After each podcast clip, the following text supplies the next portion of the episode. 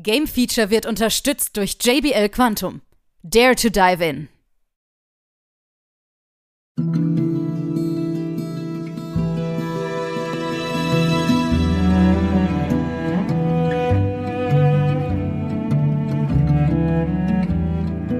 Nun folgt das Game Feature Test Center mit einem brandneuen Spieletest für euch.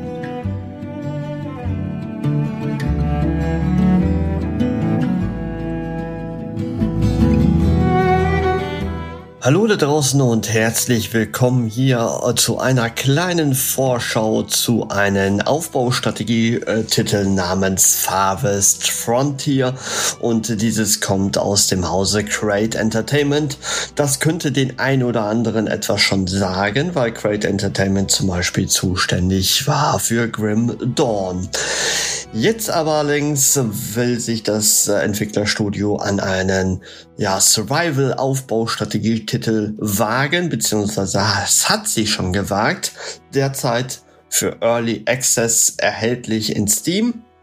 Und äh, ich schätze mal so, dass das wieder so ein Jahr ungefähr im Early Access verweilt, um weitere Inhalte ähm, zu schöpfen, beziehungsweise uns als äh, Käufer von dem Spiel dann als Beta-Tester zu nutzen, was natürlich auch sehr üblich ist in diesen äh, in dieser Sparte von Spielen.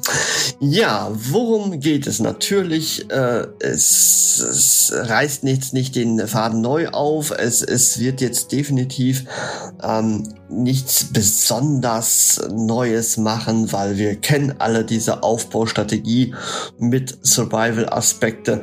Ich sag mal, ein ganz klassischer Kandidat ist dafür Banished oder vielleicht auch ein Going Medieval was er vielleicht kennt, hat aber auch Spuren von einem Anno-Titel und äh, deswegen ist es, glaube ich, super interessant für viele in der äh, Steam-Wunschliste schon sehr weit hochgerankt und gleichzeitig haben es auch sehr, sehr viele bereits am Anfang gekauft.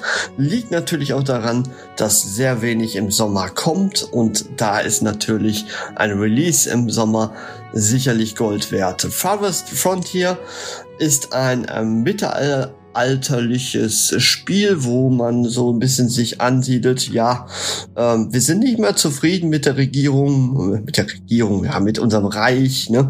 Und äh, sind dann ausgewandert, um eigentlich eine eigene Stadt äh, zu gründen. Und äh, das ist eigentlich so der Plot dahinter.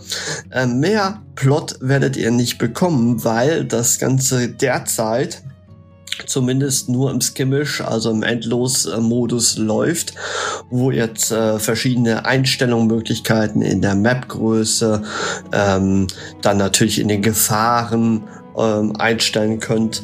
Allerdings äh, weiteres wie eine Kampagne oder so sucht ihr hier fehlend. Natürlich könnte das demnächst noch kommen. Man weiß derzeit noch nichts von der Roadmap oder äh, zumindest habe ich da noch nichts von groß mitbekommen, was sie alles planen und wie sie es machen. Aber ich könnte mir vorstellen, dass eine Kampagne sowie eine, ich sag mal, Einführung damit man ein bisschen besser klarkommt, vielleicht am Anfang, äh, durchaus da noch äh, Potenzial hat, vielleicht äh, demnächst in einigen Updates zu kommen. Ja, ähm, was müssen wir natürlich machen? Wir müssen ein äh, ja, als erstes ein Dorfzentrum errichten auf unserer Karte und äh, sehen dann schon eine Art Gebiet vorerkundet von unseren Dorfbewohnern.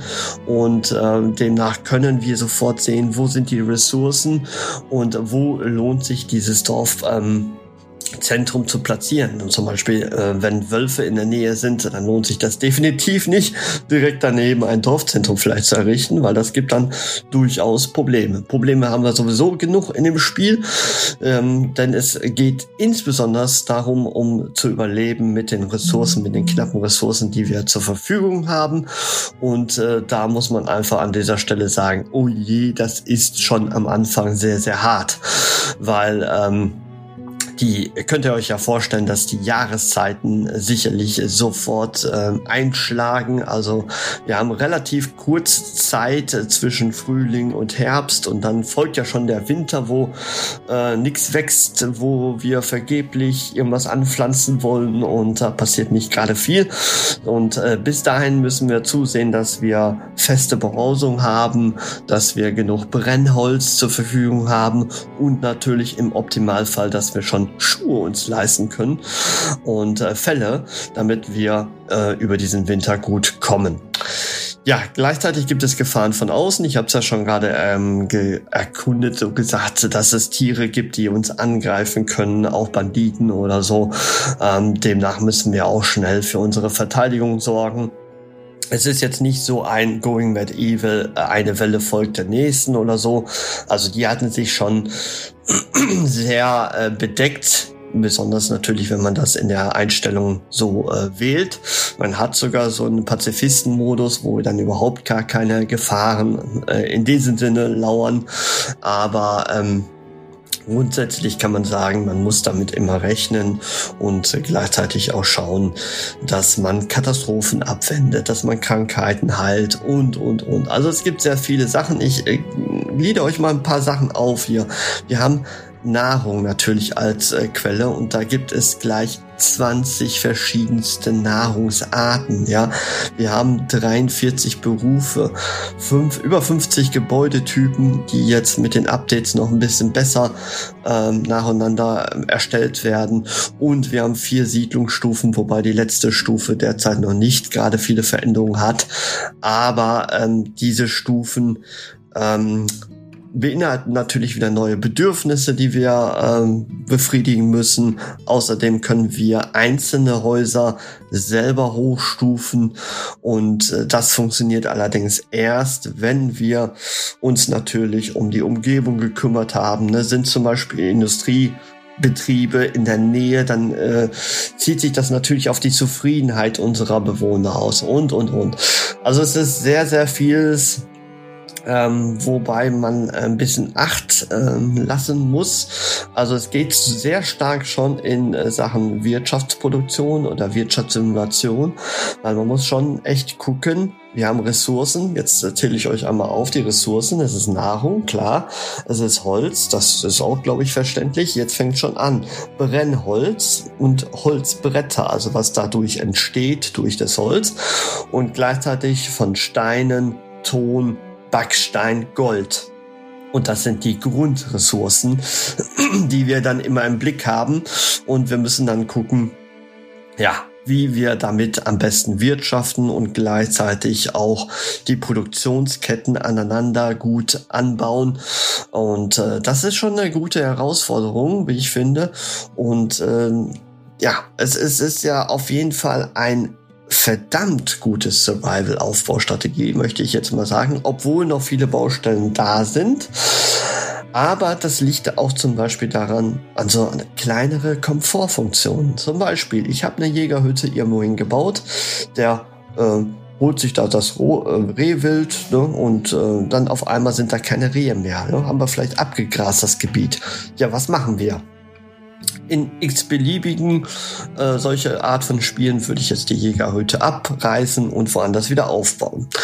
Hier gibt es die Möglichkeit tatsächlich das Jagdgebiet zu verändern. Also sprich, unabhängig da, wo unsere Jagdhütte steht, der hat ja diesen Umkreis, sage ich jetzt mal, und diesen können wir verändern. Also sprich, wir ändern nur das Jagdgebiet und lassen unsere bestehen, äh, die, bereits die Jägerhütte, wo sie steht. Sowas zum Beispiel.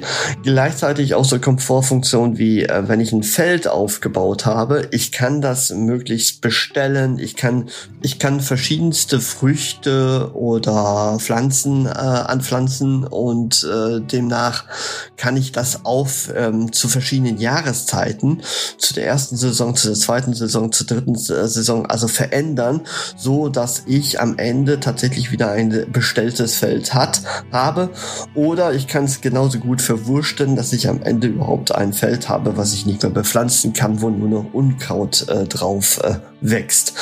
Und solche Kleinigkeiten sind drin in dem Spiel, wo ich denke mir, wow, das habe ich so noch nirgendwo gesehen. Also es ist, es geht schon sehr in die Tiefe, wie ich finde und ähm, hat sicherlich Potenzial, da weiter ähm, dran zu arbeiten. Was mir tatsächlich persönlich noch fehlt, sind Kinder. Also ihr habt tatsächlich eure Lebenserwartung und äh, auch die Jahre und so. Jeder äh, Charakter an sich im Dorf geht sein eigenes Tagewerk ähm, entlang. Aber es fehlt mir so das Visuelle von Kindern, von Haustieren oder solche Sachen. Das, das ist noch nicht mit inbegriffen. Aber dennoch sind die Animationen und die Grafik auf einem verdammt guten Niveau, wie ich finde. Für einen Indie-Titel, wie es hier in dem Fall ist, ist das wirklich super. Also da hat man mit der Unity Engine wirklich was rausgeholt. Sie sind sehr detailgenau. Wir haben eine Möglichkeit, stufenlos heranzuzoomen. Wir haben die Möglichkeit, äh, die Karte zu drehen, auch das stufenlos.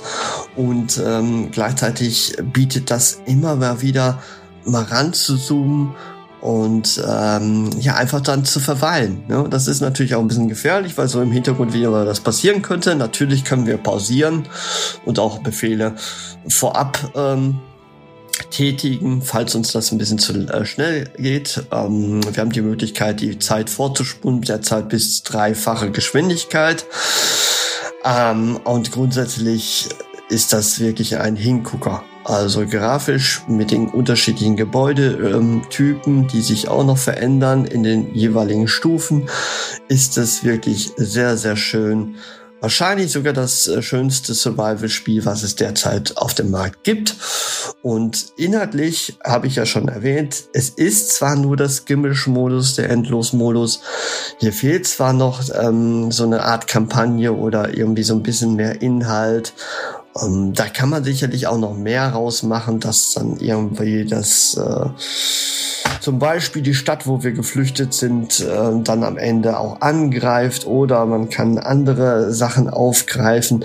Ähm, da steckt sehr viel Potenzial hinter und ich bin echt gespannt, wie die Jungs von Great Entertainment das ähm, noch ergänzen werden und bis zur finalen Version, was da noch alles hinzukommt und natürlich auch verbessert wird. So kleinere Bugs hat man gesehen im Spiel, die spielen aber allerdings äh, kaum irgendwie, äh, ja, man spürt die Auswirkungen kaum. So kann man das am besten äh, sagen. Und Abstürze hatte ich tatsächlich in meiner Testphase noch nicht. Das Spiel gibt es äh, allerdings für einen recht anständigen Preis von 29,95 derzeit bei Steam. Und ähm, für alle Spieler, die Survival und Aufbaustrategie mögen, ist das, glaube ich, ein Pflichtkauf. Also da kommt, glaube ich, kein Weg äh, drumherum, weil ähm, das ist schon wirklich eine absolute Referenz, was äh, da geboten wird. Und ansonsten mh, schaut euch mal die Bilder an, schaut euch ein bisschen äh, mehr die Meinung an in Steam zum Beispiel und äh, überlegt es euch, äh, vielleicht es doch zu kaufen, ähm, wenn ihr so ein bisschen bisschen strategisch angelegt, angelegt seid, dann äh, ist das sicherlich, äh, sicherlich ein Leckerbissen, den ihr euch vielleicht anschauen solltet. Das war's von mir und ich wünsche euch da draußen noch viel Spaß mit zum Beispiel Farthest Frontier.